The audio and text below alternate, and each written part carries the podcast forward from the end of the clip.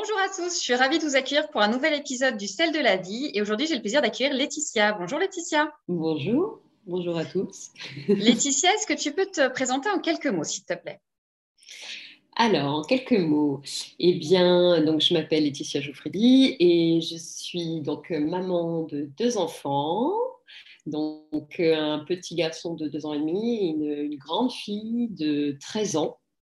Et je suis euh, donc chanteuse lyrique depuis une, vingtaine d'années. Voilà. Et, depuis à peu près euh, cinq ans, donc j'ai débuté aussi une, euh, une, autre activité. Et donc, je suis thérapeute intuitive. Et je donne aussi, voilà, et je donne aussi des cours de chant. Ok, une vie bien chargée. une vie bien chargée. Alors, Laetitia, est-ce que tu peux nous expliquer un petit peu ce qui s'est passé euh, quand tu étais enceinte de ta fille? Alors, j'avais 27 ans et donc j'attendais Elisa. Et au cinquième mois de grossesse, on m'annonce que euh, en fait, elle avait un problème à la horte et que euh, peut-être que ce fœtus euh, ne serait peut-être pas viable. Voilà. Et donc, il, fallait attendre le septième mois de grossesse pour euh, savoir déjà si elle était viable. Voilà, si je pouvais accoucher d'elle. D'accord, ok. Donc, tu as vécu pendant deux mois dans l'angoisse de savoir si ton bébé allait rester en vie. oui, c'est ça. Exactement. C'était deux mois où euh, du coup il fallait, euh, bah, il fallait.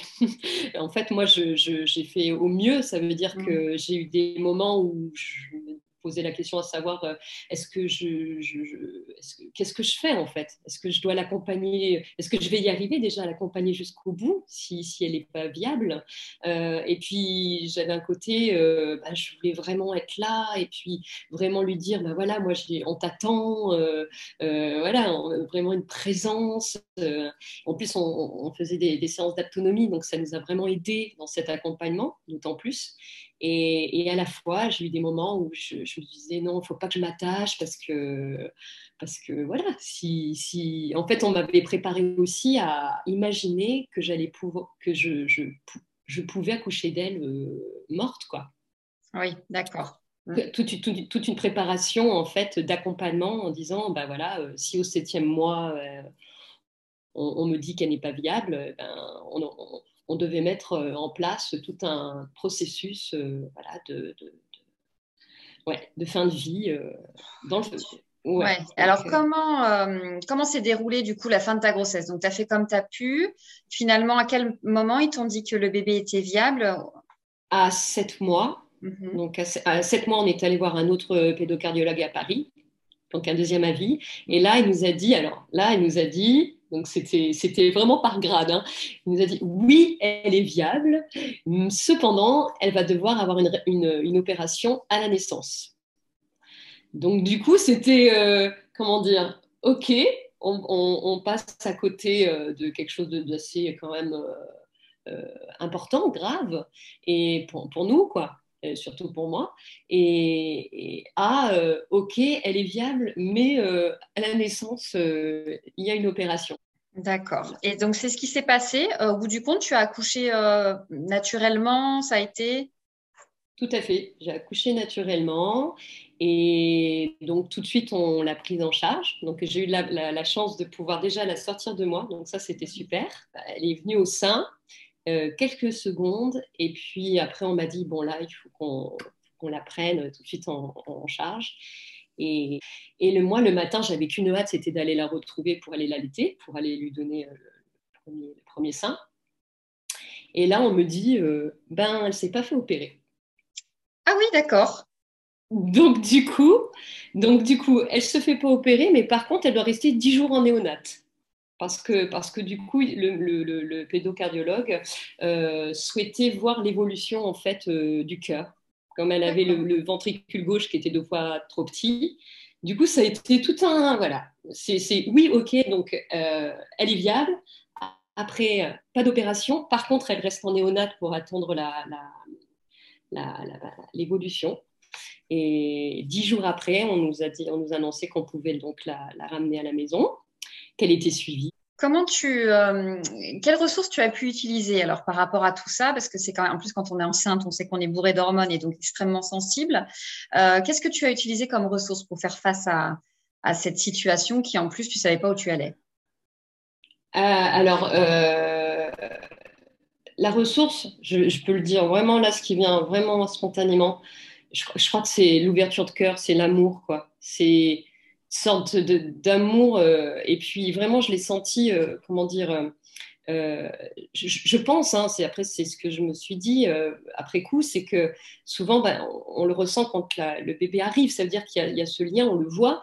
et là, c'était tellement déjà dans le ventre euh, on, a visualisé, on, voilà, on était tellement, on était déjà parents, quoi. Moi, j'avais vraiment ce sentiment d'être déjà euh, maman, déjà, en fait. Et, je, sentais vraiment ce, cet amour inconditionnel qui était là et qui, se nourrissait déjà, en fait, euh, avant même, avant sa naissance. Voilà. C'était vraiment. et puis, je crois, et je crois aussi que hum, c'est maintenant que je, le perçois. Je crois que c'est ça qui m'a aussi amené à, cette ouverture euh, euh, de conscience, on va dire, de, quelque chose qui est, plus, grand, qui est, qui est, je sais pas, qui a une, puissance qui est là de vie, en fait, de, vie qui est là. Et, ce petit bébé, ben, il, voulait être là.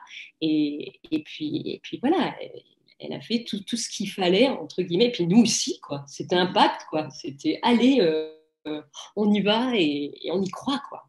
Donc, tu euh, associerais ça à une sorte de, foi en la vie euh, de... Oui, c'est ça. Ça m'a apporté cette foi en la vie, mm. de, cette foi en, en, en, l'amour, quoi. En l'amour, en la vie, comme si tout était, en fait, tout était lié. En fait, c'est ça comme si tout était lié et que, et que quand on, je, veux le dire comme ça, quand on veut quelque chose, je veux dire quand, euh, voilà, quand on, est sûr, et ben, après, bon, c'est ce que je ressens là. Hein. Après, je sais qu'il y a des personnes qui le veulent et qui, bon, qui vivent des choses euh, aussi difficiles.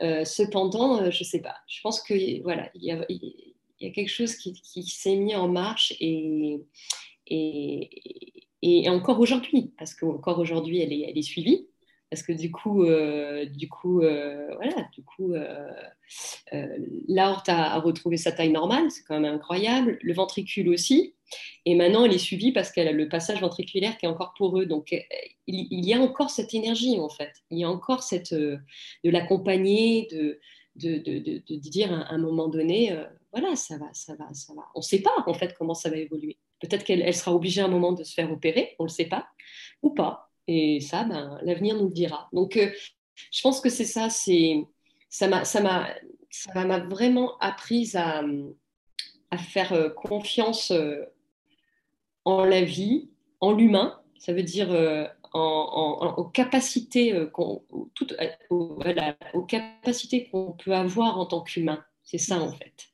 Mm-hmm. je pense que c'est ça on a, une, capacité incroyable, notre corps a une, capacité incroyable de, guérison et, de, vie, en fait, de vouloir vivre. Et qu'est-ce que, euh, euh, qu'est-ce que tu dirais que ça a changé euh, profondément dans ta vie, cette expérience?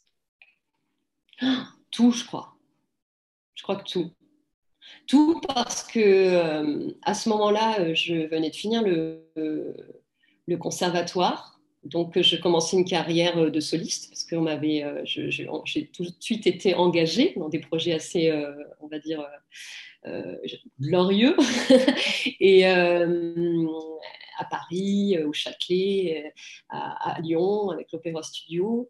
Et, en fait, quand on m'a annoncé cette nouvelle en tant que chanteuse, ben, j'ai complètement perdu la voix. Ça veut dire que ça m'a complètement déconnecté au niveau de. C'était pas les, cordes hein, qui fonctionnaient pas, c'était vraiment le corps et euh, coupé au niveau du plexus, quoi. Quelque chose là qui. Et puis chaque fois que je je mettais en marche euh, mon corps pour, euh, pour chanter, j'avais juste envie de pleurer en fait.